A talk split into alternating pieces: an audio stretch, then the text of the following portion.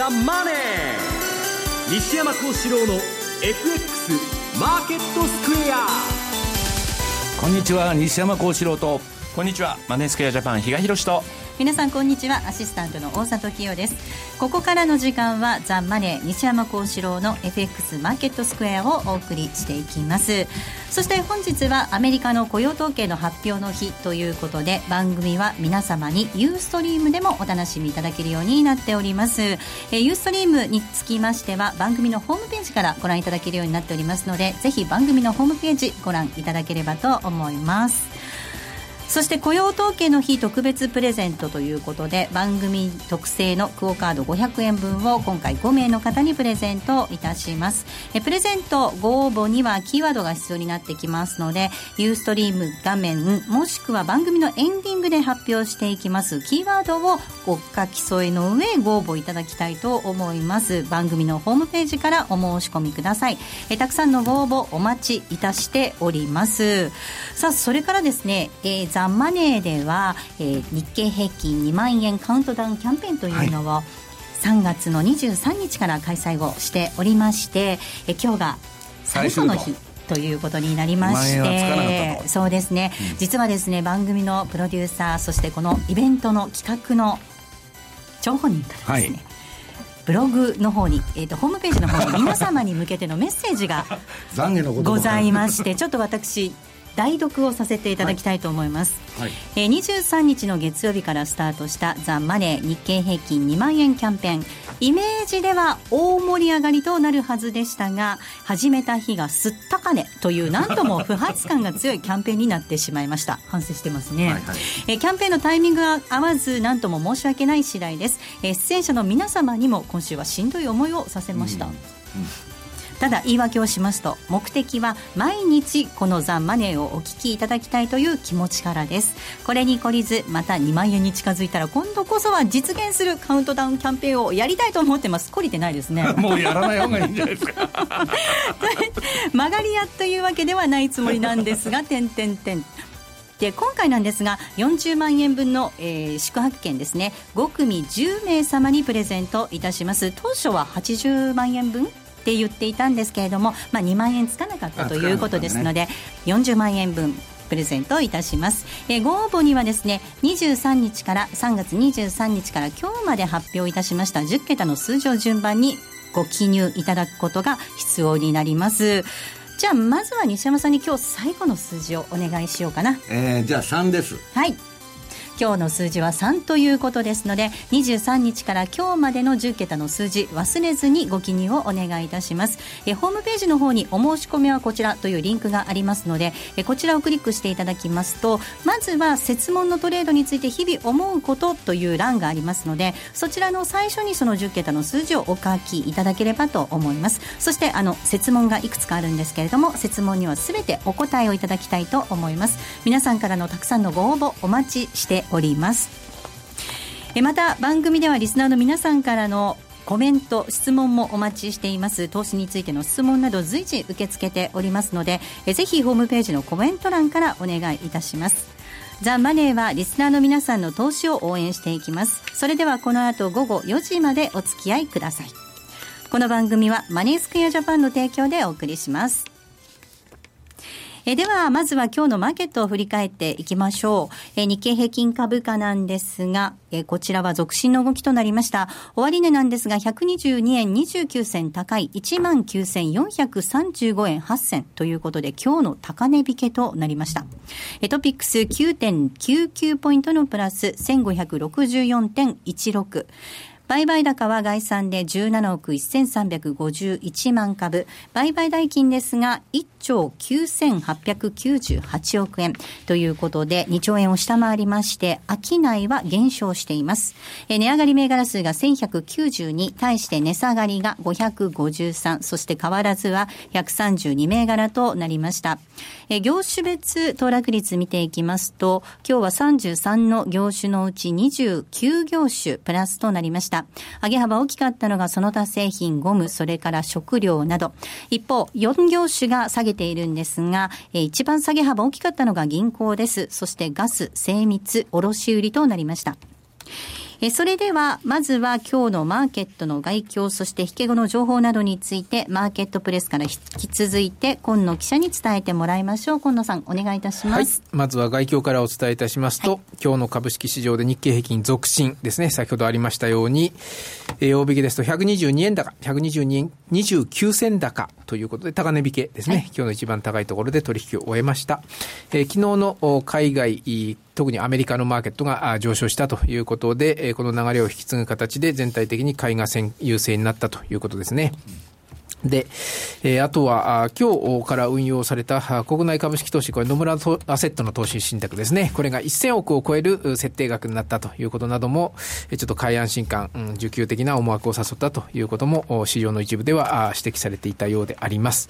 で、最も、今晩、うん、アメリカのマーケットは、グッドフライデーでマーケット、株式市場はお休みなんですよね。で、にもかかわらず、3月の雇用統計の発表はあるということでして、はいえー、まあ、もとも為替ですとかね、債券なんかはまあちょっとやるようですけれども、ただ雇用統計の中身を見極めたいといったムードも強く、結果として海外投資家の売買は、あ今週前半、あるいは昨日あたりまでに比べるとだいぶ細ったということですね。えー、結果として、えー、まあ、ここのところずっと日経平均1日通して、えー、300円、400円上がったり下がったりと、高値と安値の差が非常に大きくなる日が続いてたんですが、今日はそれから見ると、まあ割とおとなしい目、まあそれでもね、結局引けで見桁の上昇になりましたんで、えー、まあそこそこ地合としてはまあ悪くなか、弱くなかったということも言えるかもしれません。結果としてあと売買代金が1兆9898億。ということで、2兆円割れですね。はい。えー、1月26日以来、約2か月ぶりに、2か月今日になりますかね、ぶりに2兆円を割り込んだということで、まあ、このあたりね、やはり外国人が、あだいぶ商い、えー、売り買い、減らしたといいますか、手控えたということが現れたと言えると思いますね。で、あとは、あ引け後の開示情報ですね。はい、で、まずは決算発表、オンワードホールディングス8016でありますが、え、こちらが、あ今2月期、あ前2月期、本決算ですね。これを発表しまして、終わった決算、え、売上高0.5%増2851億。ただ営業利益は44%減、純利益は10%減ということで増収減益でした。新年度16年2月期、売上6%減、え、減収予想ですね。ただ営業利益は逆に57%増、純利益19%増、逆に減収増益ということですね、はい、えー、新年度の予想を出してきました、はい、あとは朝日3333自転車の朝日ですね。えー、こちらはあこれも終わった期前2月期、えー、売上高6%増。445億。えただ営業利益は32%減。純利益37%減。こちらも増収減益の決算新年度の予想16年2月期はあ売上10%増488億。営業利益は21%増、純利益30%増、新年度は増収増益の予想を出してきております。はい、あとは、えー、業績修正ね、えー、ご紹介しますと、まず、ガリバーインターナショナル、えー、7599ですね、中古車販売のガリバーでありますが、中古車買取、えー、こちらは前2月期集計中の数字の下振れですね、下方修正発表しました。売上高従来1730億と予想してたのが1557億ほどにとどまったと、10%方下振れ。えー、純利益だけご紹介しますと、51億の予想が33億にとどまったということでして、35%の下振れになりました。えー、で、期末配当、だから2月期、もう権利落ちてますけどね、従来12円50銭の予想だったものを今回これを7円50銭、5円の減配も発表し、従来予想から減額も発表しました。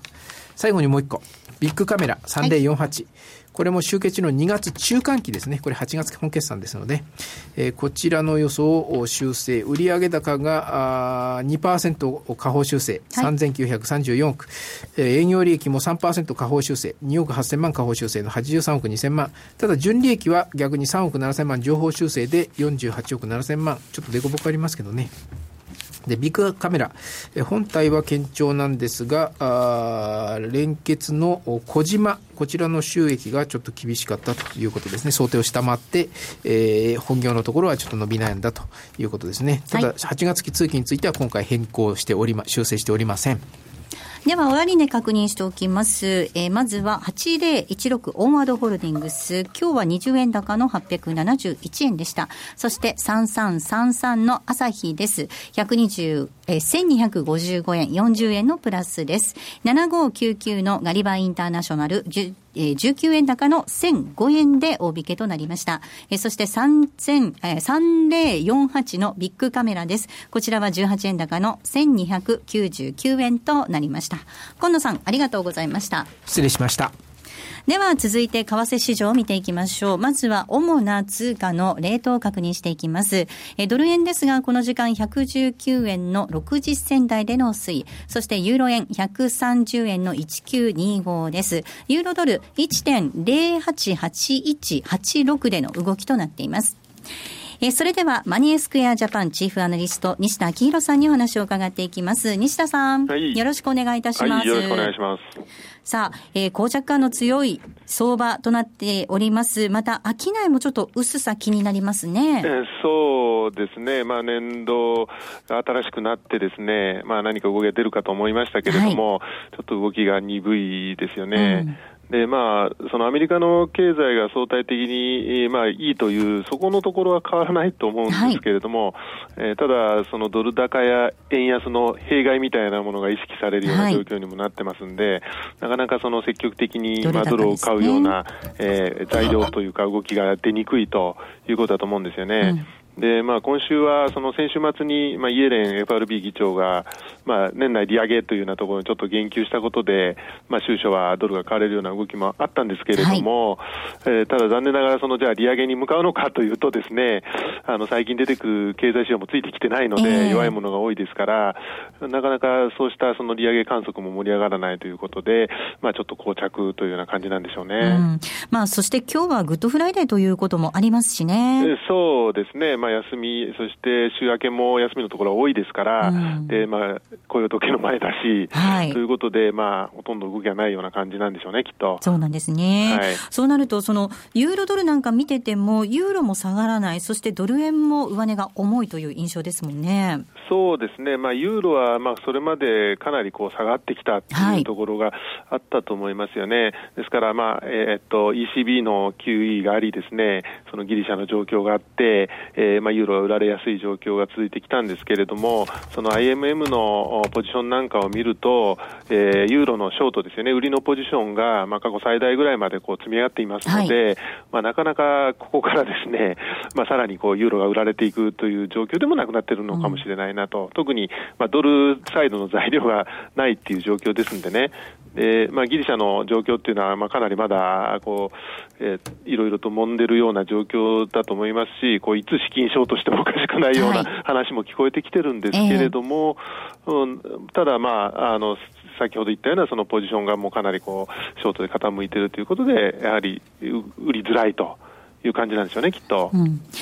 えー、そして今日は雇用統計の発表ということですね。はい、そうですね。まあ、あのここまでそのアメリカの経済指標が比較的弱いものが出てきている中で、まあ、雇用関連っていうのは例外的にやはり強いんですよね、2月の雇用統計までずっと強かったですから、はい、まあ、そういう意味で、えーまあ、あの雇用は堅調が続くのかなという期待があるんですけれども、一方で、仮にその市場予想を大きく下回るような数字が出てきた場合ですよね、これ、まあ一月の統計なんで、そうしたブレっていうのは絶対あり得る話ですから、まあ、そういったものが出てきたときに、あの好調だった雇用までおかしくなってきたのかっていうようなですね見方が広がらないとも限らないので、まあ、そうだとすると、今度、その場合のこのドルの下押しっていうのは、ちょっと大きめになる可能性があるかなという感じがしますよね、うん、ですからちょっと注意しておく必要があるのかなと思います。来週のその注目点というと、どのあたりになってきますか？そうですね、まあ、アメリカ関連でですと、その IMS の ISM の非製造業指数、これ、あの製造業指数の方が悪かったですから、これ、非製造業の方がどうかっていうのもちょっと注意が必要ですし、あとはその FOMC の、はい、えー、議事録、これ3月分が公表になりますけれども、まあ、当時、そのフォワードガイダンスというんですかね、まあ、忍耐強く利上げを、利上げまで忍耐強くなれるという言葉を、その、えー、インフレ率が目標に近づくまで、向かうと確信、合理的に確信できるまで、まあ、利上げししないというような話に変わってきたわけですけれども、はい、そこの、まあ、背景でどれ今その、えっと、フォワードガイダンスが変わったことで、一応、あの、形式上は6月の利上げもあり得るというような感じになったわけなんですけれども、うん、まあ、それをどれぐらい現実味を持って議論したかっていうようなことであったりとか、その、えー、ドル高や原安の影響ですよね。これをどれぐらい深刻に受け止めてるかっていうのは、その中身をちょっと見たいなと思います。えー、そして、えー、来週も一つ、オーストラリア中央銀行 RBA の、えー、政策決定会合があるということで、まあ、マーケットの方はもうかなりその利下げ、政策金利を2.25から2に下げるというような予想を織り込みつつあるんですけれども、はい、えーまだその、えー、1、3月の、えー、CPI、物価指標がその今月の下旬に出てきますんで、まあ、それを見て5月に利下げをするというようなシナリオも十分あると思うんですけれども、ただ足元でその鉄鉱石の価格なんかまたさらにこう下がってきてるんで、まあ、あの動いてもおかしくないのかなという状況になってきているということで、まあ、際どい判断になりそうですよね。はい、西田さん、ありがとうございました。はい、どうもありがとうございました。えー、それではここで一旦 CM です。気になるレースが今すぐ聞ける。ラジオ日経のレース実況をナビダイヤルでお届けします。開催日のレースはライブで3ヶ月前までのレースは録音でいつでも聞けます。電話番号は0570-008460 0570-008460 0570を走ろうと覚えてください。情報量無料かかるのは通話料のみ。ガイダンスに従ってご利用ください。CD 金井さやかの90日で仕上げる TOEIC テストステップバイステップコーチング好評発売中。500分にも及ぶ音声ファイルとボリュームたっぷりの PDF ファイルを1枚に収納。しっかり確実にテストに向けた指導を受けることができます。お値段は税込5400円。送料が別途かかります。お申し込みお問い合わせはパソコンスマートフォンからラジオ日経ネットショップサウンロードまでどうぞ。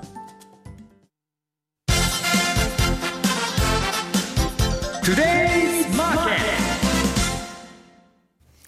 トゥデイズマーケット、このコーナーでは西山さんに足元の相場について解説をいただきたいと思いますが、その前にちょっとご案内を一つさせていただきたいと思います。先ほどお伝えしました日経平均株価2万円カウントダウンキャンペーンについてなんですが、実はですね、コメントのところに10桁の番号を書いてくださって、送ってくださった方がいらっしゃるんですけれども、えっ、ー、とですね、コメントにはこの番号は秘密ですので、書かないでいただければなと思います。えっ、と、お申し込みはこちらというリンクがありますので、お申し込みはこちらというリンクをクリックしていただいて、で、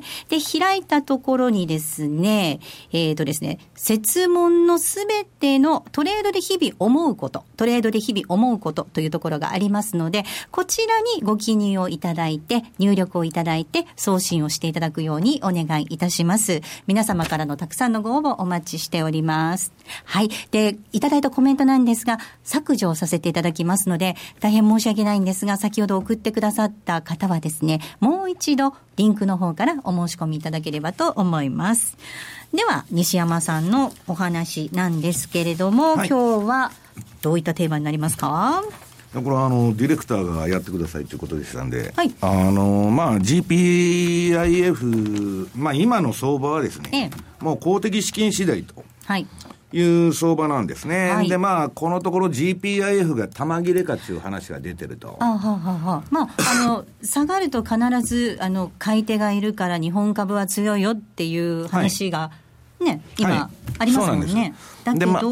あの、GPIF がですね、まあ、この12月末に、まあ、資産残高残高っていうのを出したんですけど、この10、12月期の間にですね、まあ、国内債ですね、うん、これも6.5%減らして、それで国内株だとか外国株だとか、外国の債券をまあ買っちゃったと思う。はい、そうすると国内債の比率はこれで43%に下がりましたんで、うんで、まあ、彼らが引き下げるって言ってる35%まで、残り8%と12月末の段階でなってたと。はい。でも去年の12月そうです。はい、で、1、3月までわからないんですけど、おそらくこういうペースでやっとりゃ、もう GPIF の玉はないと。いうことですね。だから今の PKO 相場っていうのは、買い余力相場って言われてまして、はい、あと、えー、公的がどんだけ買い余力があるのかと、それだけで上がったり下がったりしてるだけですから、まあちょっと GPIF の玉が切れたということはですね、えー、相場もですね、ちょっと暗雲が漂ってくると。ただ、次々にあの、買い手が新しく加わってますんで、まあ、GPIF にし、あのー、関してはそうなんですけど、まあ、問題はゆうちょ担保ですよね。はい。まだまだですよね。私はだから聞いたんですよ。その、まあ、うん、これ、あのー、どういうんですか、私なんか長く相場やってますんで、PKO というのは、宮沢喜一さんが1992年に始めたんですよ。はい、で、本来株が暴落する予定がですね、PKO で止まっちゃったために、はい、値幅の調整にならずに、日柄調整で自利品で失われた20年やった、はい、まあ、とんでもない政策だと私は思ってるんですけど、その宮、まあ、宮沢さんが始めた時何やってたかというとですね、ゆうちょに株をほとんど買わしてたわけです。うん、ゆうちょの買いで、えー、買い支えてたと。あとは、年金福祉事業団。うん今の GPIF の前身の組織に交わしてたと。で、これがですね、さすがに今、あの、日本の方もバフェット指数がですね、まあ100飛び台とかね、まあ加熱感あるんで、こんなもん高値は変わんだろうというのが、運用者の常識なんですけど、うん、まあちょっとヒアリングを入れましたところですね、まあ、関係なく予算消化すると。うんね、別にあのー、10月に予定されてるゆうちょとか、そのカンパだとかのその上場に向けて PK をやるっちゅうんじゃなくて、はい、要するに彼らはその予算を消化するんだと。はい、だから高くても安くても買うんだと。うんうん、いうことはですね、まあ GPIF の玉は切れちゃったんですけど、まあそういうものが出てくると。うん、で、あとはあの、例の自社株買いが4、5兆円出るって言われてますんで、はいまあだから、まあ、あの、だいぶ前に UBS がですね、今年はまあ公的資金の買い余力、まあ UBS 証券の調査で27兆円あると。うん、で、そのうちまあ GPIF が約7兆円だったんですけど、まだ買い手はいると。うん、ただし、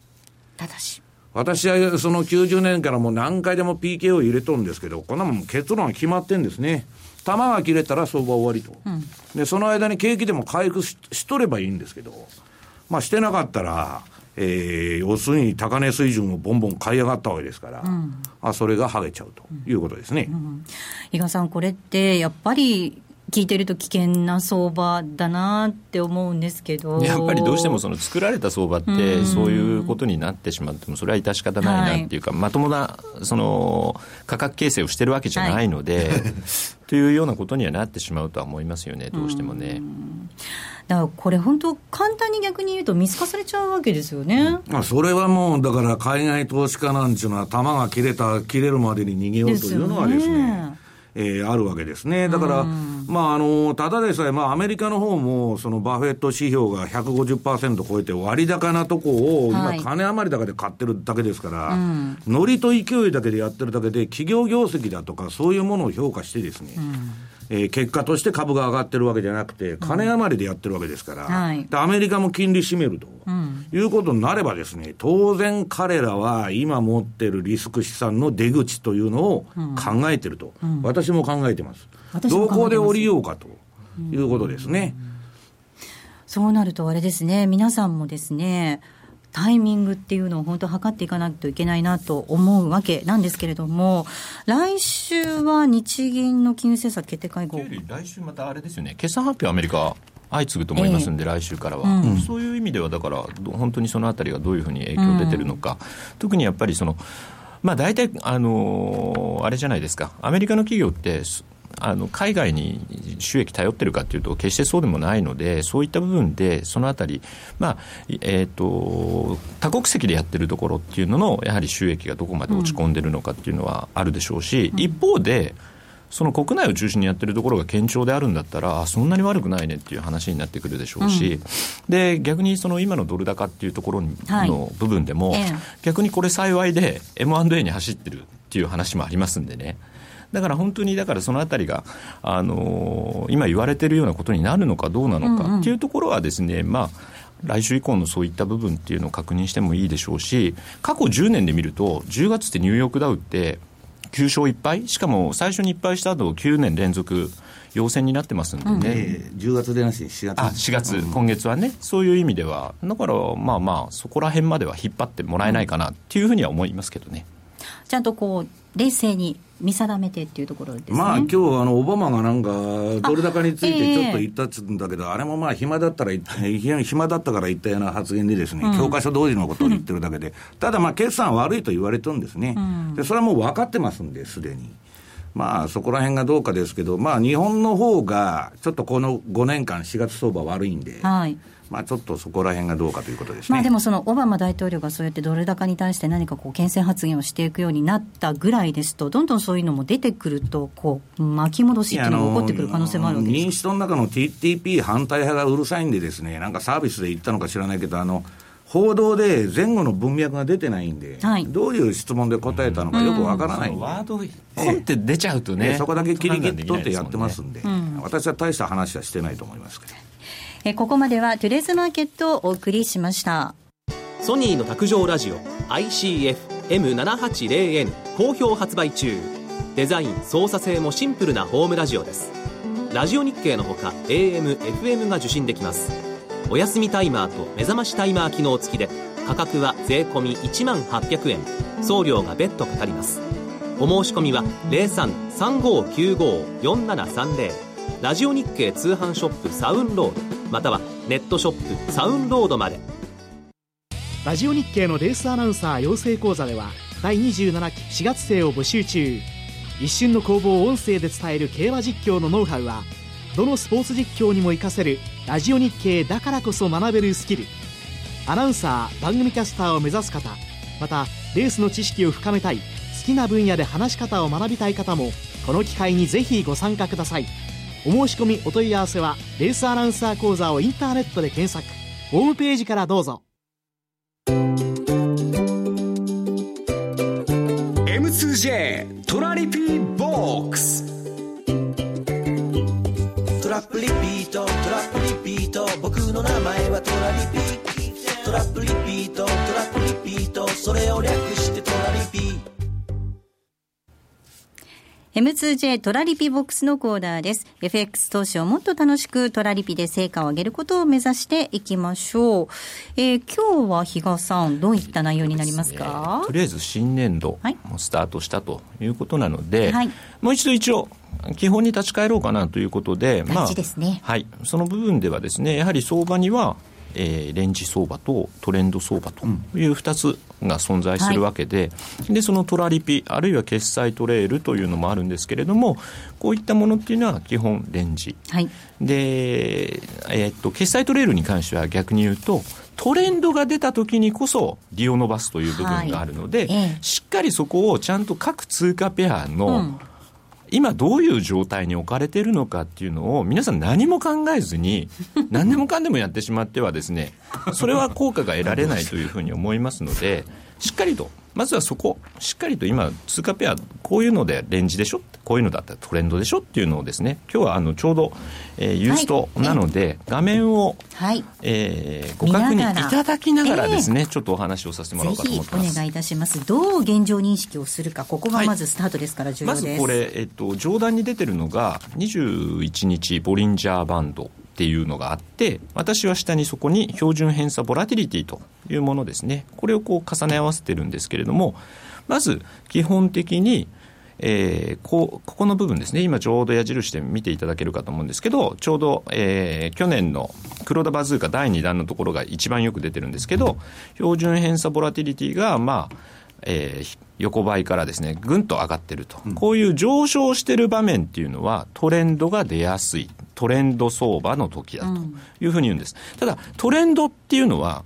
上昇トレンドと下降トレンド2つありますんで、はいでね、何でも上がってるから、じゃあそれは上昇トレンドだと考えていただいては困りますと。いうことで、上にそのボリンジャーバンドを出してるんですね。はい、その時にボリンジャーバンドのプラス1シグマの外で相場をしてる。うん、これは上昇トレンドなんですけど、逆に言うと、マイナス1シグマの外でちょっと相場をした場合は、これは下降トレンド、下落トレンドというふうにですね、はい。はい、そこは判断を、えー、きちっとなさないと、元も子もないというところ、うん、で、こうやって標準偏差ボラティリティが垂れてきて、またずっと低い位置に降りてきたとき、これ、まさに今もまあそうなんですけど、これ、ドル円なんか見てたら、完全にもうレンジ相場というような形になりますということで、まあ、上のボリンジャーバンドを見てもらっても、プラスマイナス2シグマのですね、バンド自体ももう狭まってますというのもあるし、それがまあほぼ平行のような状況で続いているということを考えればですね、まあ綺麗なレンジ相場を形成しているなというところ。で、じゃあ今ちょっとトレンドが出てるのって何っていうと、OG 円です。はい。あ、ごめんなさい。ちょっと OG 円のチャートに画面が変わりました。少しですね、標準偏差ボラティリティが低いところから上にクッて上がってるんです。うん、で、これがもう少しですね、上昇が大きくなればなるほどトレンドの強さっていうのは出てくるんですけど、ちょうど見ていただければ、上のボリンジャーバンド、マイナス1シグマの外に出て、今や、えー、マイナス2シグマのバンドウォーク用状態というような。ですんで、この場合のこれは判断は何って言ったときには、売りのトレンドですね、というような感じ。で、実はですね、あとあの時間軸を変えてみるっていうのも大事になってくると思って、はいえー、今、冷やしを出して見てるんですけど、景色が全然違いま、ね、また違ってきます。週足にちょっと切り替えてみましょう。というと、週足も実は低い位置からですね、じりじりじりじりちょっと上がってきてると。えー、で、えー、っと、ここに来てですね、マイナス1シグマの外にこう、ちょっとはみ出るような形になってきましたので、はい、状況によって週足でもですね、やっぱりちょっと売りのうん、あの部分が強そうだねっていうのが見て取れます、はい、冷やしと週足がきれいに一致した時っていうのがもう大きな相場になりやすい、トレンドが形成されてるというふうになりますんで、まあ、こういったですねちょっとあの時間軸冷やしは基本に見てるんですけれどもそこを週足に変えてみる、うん、で時には60分足も見ます。っていうような形でですね、少し時間軸を変えるようなことでですね、そう、今相場がどうなんだ？レンジなのか、それともトレンドなのか？っていうのをきちっと判断していただいた上で、きっちりとトラリピをじゃあ、こういう形で入れてみようとかですね。あるいは、あ、じゃあトレンドが出てる。で、上昇トレンドが期待できるんだったら、そこには決済トレールをちょっとつけてみようかと。い。いうような形でですね、うん、その時の相場をきっちりとですね、見極めた上でですね、えー、ちょっと向き合っていただきたいな、うん、まあ基本になりますので、もうレンジか、トレンドが2つしかないっていうところにはなりますので、はい、まずはそこ、チャートでそこの部分だけはですね、うん、きっちりと確認をしていただく。これがまずは基本になるかなというふうに思います、はい、トレードをする時の基本になりますのでぜひ皆さん押さえていただきたいと思います、はい、そして比嘉さん、えーと、4月に入りまして、はい、えー、セミナーも予定されていますね。もうやっぱりあの去年も佐藤さん、あと西山さんにもですね、えー、ご協力いただいて、まあ、全国セミナー、全国案件もさせていただきましたとい。うのもあって、うん、今ちょっとですね、はい、このこの、えー、全国セミナープロジェクト201516も、ちょっと準備をもう着々と始めております。はい、今年は去年以上に、ちょっといろんなところにお邪魔できればなというようなところを今考えておりますんで、うん、まあ、ちょっとそこら辺はですね、もう少しお待ちいただきたいんですけど、一応、スタートはですね、今月末あたり、まあ東京、東京でですね、うん、やっていこうなかなというふうに、逆に東京やってないんですよ。全国セミナープロジェクト。そうなんだよね。はい。やってないんですよね。そうなんです。そういう意味では、今年は東京も当然入れていこう、ローテーションに入れていこうっていうような形で進めていきたいと思ってますんで、ちょっともうしばらくお待ちいただければというふうに思うところなんですが、そうですね。はい。それと、あともう一つ、4月の18日、はい、えー、これは四国初上陸なんですけど、はい、えー、松はい、松山の方にですね、昔、ちょっと私、ブローカーやってた時には、あの、愛媛県のですね、地銀さんの担当もさせていただいたということではですね、ちょっと個人的な思い入れはある件なんですけれどもね、はい、まあお邪魔させていただくのは初めてということになりますけれども、4月18日にですね、えー、ちょっと、えー、お邪魔してですね、本当にちょっと入門的なところから、そしてより実践的なところまでですね、あの、軌道とともにですね、あの、お話しさせていただければなというふうに思ってますんで、はい、まあ、あの、お申し込みまだということでがあればですね、ぜひこの機会に。まあ、顔を見るだけでもということでも結構ですので。ぜひぜひい。らっしゃっていただきたいと思います、はい、4月18日土曜日が松山になります。え番組のホームページの方からぜひご応募いただければと思います。また4月の末になりますがおそらく東京でセミナーがあるということですので、はい、ぜひそちらは決まりましたら確定しましたら番組でもご案内をさせていただきますので番組でもご案内させていただきますので。ただ今日キーワードがねちょちょっともう出てますんでそのあたりが一つのヒントというふうに思っていただいて 構いませんので、はい、お楽しみになさっていただきたいと思います、はい、ここまでは M2J トラリピボックスのコーナーでした。この度、マネースクエアジャパンは、10月のホールディングス体制への移行を記念して、お客様の運用成績をプラスにする可能性の挑戦として、マネースクエアプラスプロジェクトをスタートしました。プラス、それはお客様の運用成績をプラスにする可能性への挑戦。プラスにこだわる理由。お客様の資産がプラスになることがマネースクエアの成長につながる。プラスにさらなる可能性をホールディングス体制を礎により広く可能性を模索するというプラスに込められた思いを一つずつ形にしてまいります。プロジェクト第1弾としまして、通貨戦略に新しい可能性をのもと、9月20日より新通貨ペア、トルコリラ円の取り扱いを開始いたします。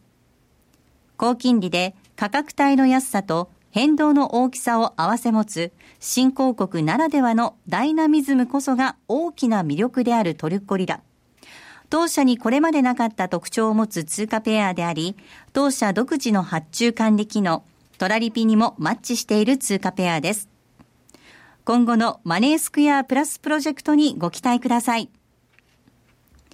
マネースクエアジャパンが提供する外国為替証拠金取引は、外国為替相場の変動や各国市場金利の変動により損失を被ることがあるほか、その損失は投資金額を上回る恐れがあります。また、トラップリピート違反団は取引の利益を保証するものではありません。取引説明書をはじめ、契約締結前交付書面などの内容を十分にお読みいただき、ご理解の上お取引ください。なお取引に際しては所定の手数料がかかります。金融商品取引業者関東財務局長金賞第2797号株式会社マネースクエアジャパン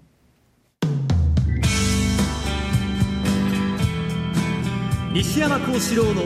FX マーケットスクエア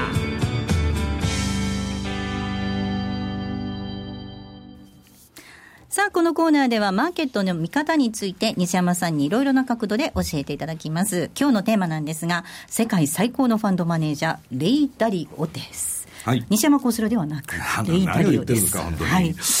いや、あの、今、ファンド界で結構騒然としてましてですね、まあ、日本であんまりまあ、夜明けの報道っていうのは、まあ、抑えられてるのか、何なのか出てこないんですけど、はい、まあ、我々の間ではですね、このレイ・ダリオ、レイ・ダリオってどういう人間かというと、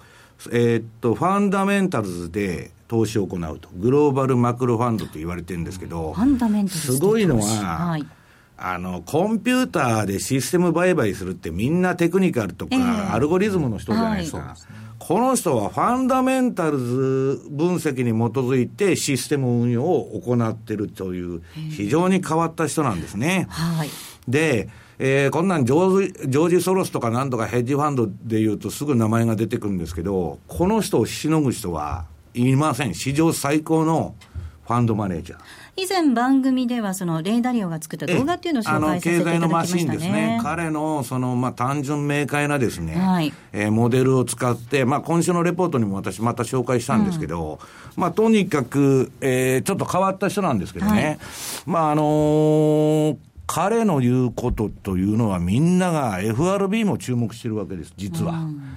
FOMC のメンバーもダーリオンは何を考えてるかというのは非常に注目してて、で、彼がその言ってることはですね、アメリカの利上げが、まあ早まれば、年王とかに来れば、えー、1937年から38年の再来になる可能性があると。うん、で、今日チャート持ってきたんで、あの、ニューヨークダウのチャートを出していただきたいんですけど、まあこれあのー、今と同じような環境でですね、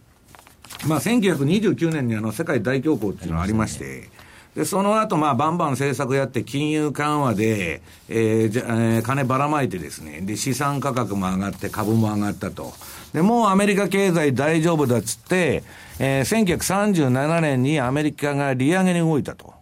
そしたらですね、相場が、えー、今チャート出てますね。はい、ドッカーンと落ちちゃってですね。えー、これあのー、結局その利上げした結果どうなったかって国債が売られて金利が上昇したと。はい、で、株価はですね、1937年の194ドルから、えー、1938年、翌年の3月にかけて5割以上急落。で、これを受けてですね、利上げしたのはいいものの、FRB は再度金融緩和をやらざる、利下げをせざるを得なかったと。うん、ところがその後もじりじり下げましてですね、まあ、あの、1942年の4月28日の92ドルまで下がっていくんですね。はい。で、まあ、1937年の高値の194ドルを回復したのは、なんと1945年の12月8日と。で、彼は同じことは何度でも繰り返されるというのが、あの、彼の考え方ですから、FRB が金融の今度の引き締めにですね、失敗すればですね、そういう可能性があると言ってるわけですね。うんうんだから、あのー、普通の人が言ったり、私が言ったら誰も振り向かないんですけど。何をおっしゃいます？レーダリオが言っとるのは、ちょっと聞き捨てならんということでですね、うん、とみんな我々ファンド勢は今どこで相場を降りようかと。はいいう話を毎日しとるわけです。うん、で、あとは、あの、レーダー利用が、この、この人、まあ、相場結構当てて、最近は苦戦ちょっとしてるんですけどね、株なんかでは。はい、えー、っと、2013年の10月の時点だったかな。えっとね、まあ、株は2、3年上がるかもわからないけど、まあ、とにかくあと18か月は大丈夫だ、うん、その18か月目って、今年の3月で終わりなんですよ。で、今何言っとるかって言ったら、そういうことを言い出したんで、これは大変だと。で、これは、えー、レーダー利用だけでなくてですね、この放送でずっとレポートとかでも取り上げてきたローレン・サマーズの長期停滞仮説ですね。あと、ゴールドマンの CEO も利上げしたらまずいと。で、グリーンスパンはもうアメリカの株は完全なバブルだと、はい、まあ、金塊みたいなことを言ってるわけですね。バーナンキの景気認識も決して強くない。アメリカはまあ盤石でないと。で、もう一つ、あのー、この利上げが危ないと言っとるのが、今をときめくですね、新債権の帝王と言われている、はい、えー、ジェフリー・ガンドラック、うん、これもですね、利上げに対してですね、年王の6月から7月に利上げしたらですね、ヨーロッパの二の舞になるんだと。またまあ、景気悪くなって逆戻りだと言っとんですね。で、この人は面白いんですけど、あと、うん、まあ、日銀の二の舞になるぞと。えー、利上げしたのはいいけど、大失敗してまた利下げで今やっとるわけですけど、量的緩和を。まあ、そういうふうになると。で、もう一つ、えー、ガンドラックが面白いこと言っとるのは、ドルを売るやつはバカだと。要するに今後もですね、えー、ドルは、えー、上がるんだと。世界をリードする通貨なんだと。で、えー、どういうことかというと、彼らは、えー、アメリカがその早い利上げに動くのは、えー、今のそのすべてのバブルをこの異常低金利が支えてるわけですから、それがなくなるということは危ないと思ってるんですけど、えー、っと、レーダー利用もですね、6月か9月には、アメリカはもう利上げに動くと見てるんですね。危ないって警鐘を鳴らしてるんですけど、実際には動くと。せざるを得ないっていうことですね。もうだって、今のアメリカの経済指標を見たら、まあ、またら模様とか何とか言ってるんですけど、じゃあゼロ金利がね、えー、昔のテーラールール、比嘉さんとよく言ってるんですけど、そんなもん見たら、今、別にアメリカの金利、えー、利上げして2%ぐらいでも、なんらおかしくないわけです。だから、経済がノーマルに戻っとるのに、アボノーマルなね、金融政策をやるなというのは、共和党から今、ガンガン来てるわけですよ。うんはいだから、えー、アメリカは利上げに動くと。ただ、そのレーダリオは利上げに動いたら、えー、37年、38年の再来になる、なる可能性がありますよと。うん、と、可能性があるって必ずなるわけじゃないんですけど、我々はですね、えー、リグオーと。いうことなんですね。うん、どこでリグか今まあいろいろタイミングを考えてるんですけど、はい、まああの大沢さんが教えろっつうんですけど企業秘密だから教えないと。そうです教えてくださいって言ったのに。いやいやそれはまあ冗談ですけど。いやまたあの 次回のじゃあ放送ででもやりましょう。うん、はい。えここまでは西山幸四郎の FX マーケットスクエアをお送りしました。気になるレースが今すぐ聞ける。ラジオ日経のレース実況をナビダイヤルでお届けします。開催日のレースはライブで3ヶ月前までのレースは録音でいつでも聞けます。電話番号は0570-008460 0570-008460 0570を走ろうと覚えてください。情報量無料かかるのは通話料のみ。ガイダンスに従ってご利用ください。CD 金井さやかの90日で仕上げる TOEIC テストステップバイステップコーチング好評発売中。500分にも及ぶ音声ファイルとボリュームたっぷりの PDF ファイルを1枚に収納。しっかり確実にテストに向けた指導を受けることができます。お値段は税込5400円。送料が別途かかります。お申し込みお問い合わせはパソコンスマートフォンからラジオ日経ネットショップサウンロードまでどうぞ。M2JFX 投資戦略。このコーナーでは来週に向けて M2J の FX の投資戦略を伺っていきます。比嘉さんお願いいたします。はい。まあ、これまでずっとオセアニア通貨だったらニュージーランド9位という話してたんですけど、まあ、ちょっと来週に関してはですね、その先ほど西谷の方からも話ありました通り、RBA の政策決定会合ですね、これ、私は据え置きだと実は思ってるんですよ。はい、というのも、前回確かにその、えー、RBA がですね、えー、目標としている2%、3%の間のしょ、えー、ところ、消費者物価指数がその下限の2%を下回ってたと、前期。で、1.7だったのかなっていうところがあって、だからまあそういうふうな利下げ観測っていうのも今出てきてるし、なおかつ鉄鉱石が下がり続けてるからというところあるんですけど、所詮まだ1四半期でしかないんですね。実はそのリーマンの後とかっていうのには、やっぱりそういう時もずっとあのそういった部分で消費者物価が下がってて、まあ、当然、オーストラリアもですね利下げをずっと断続断続的にしてた時期があります。ところが、1.2からその後急速に戻してるんですよ。うん、その時には、実は金利の方を先に上げてきてたんですね。はい、ということを考えると、たかだか一度ぐらいのですね数字を見ただけで、これで手を打つかっていうと、ちょっと考えにくい、うん、もう一度ぐらいは当然見てもいいだろうというのが、はい、まあ、私は。あの考える理由で、まあ、そこは一旦据え置いて、もう少し様子を見てからですね、それでもやっぱりその状況が続いてるんだと、目標としているところを下回ってるんだというのが確認できて初めてですね、次の利下げというようなところに走る可能性があるのかなと。で、結局、えっ、ー、と、オーバーナイトインデックスですかね、オーバーナイトインデックススワップインデックスとかでは、8割がもう織り込んでるっていうことになっちゃうと、逆にないと。なっちゃったら、当然そこは戻ってくるかなと。えっと、今、チャート一つだけ準備してきたんですけど、実は OG 乳児、はい、力関係見てると、OG 売りがずっと続いてて、これ、パリティ時間の問題じゃないのと、うんそういうのは多分、オーストラリアの利下げ、一方で乳児は据え置き。って見られてるところからもそういうふうに出てる、来てるんだと思うんですけども、えー、まあ、これだけちょっと売りのポジションがですね、まあ今売りトレンドになってます、OG 乳児見たら。はい、っていうことを考えると、まあその巻き戻しがですね、まあ、据え置きということになれば起こってもおかしくないかなということで、まあ、若干そういう意味ではそれが OG 円にも OG 買いという形で波及してくるでしょうし、ただだからといって、ニュージーが一気にまた売られるかというと、それはそんなこともないのかなと。一時的に落ちても、やっぱり金利差っていうのはありますから、うん、またニュージーにも、えー、買いが戻ってくるかなとまあそんなふうに見てますけどね。はい。来週の RBA の政策判断どうなるのかっていうところですね。え来週月曜日にはもっと練られた戦略が M2J で取引されているお客様限定で見ることができますので、ぜひ講座を開設していただいて、レポートを活用していただければと思います。また、M2J に講座をお持ちの方に新しいコンテンツスタートいたしております。その名も、西山幸四郎の戦略ボイスです。え番組の収録後に、え終了後に収録していますコンテンツになりますので、M2J のマイページ内で、えー、お楽しみいただける音声コンテンツです。ぜひこちらもお楽しみください。ここまでは M2JFX 投資戦略をお送りしました。さあ、最後になりましたので今週のキーワードをお願いいたします、はい、今週のキーワードなんですがこれですえー、っとこれです4月29日東京セミナーでございます。はいキーワードは4月29日、はい、東京セミナーです。こちらをお書き添えの上ご応募いただければと思います。ではお別れのお時間になりました。ここまでのお相手は西山幸四郎とマネースクエアジャパン比嘉宏と大里清でした。さようなら。この番組はマネースクエアジャパンの提供でお送りしました。さようなら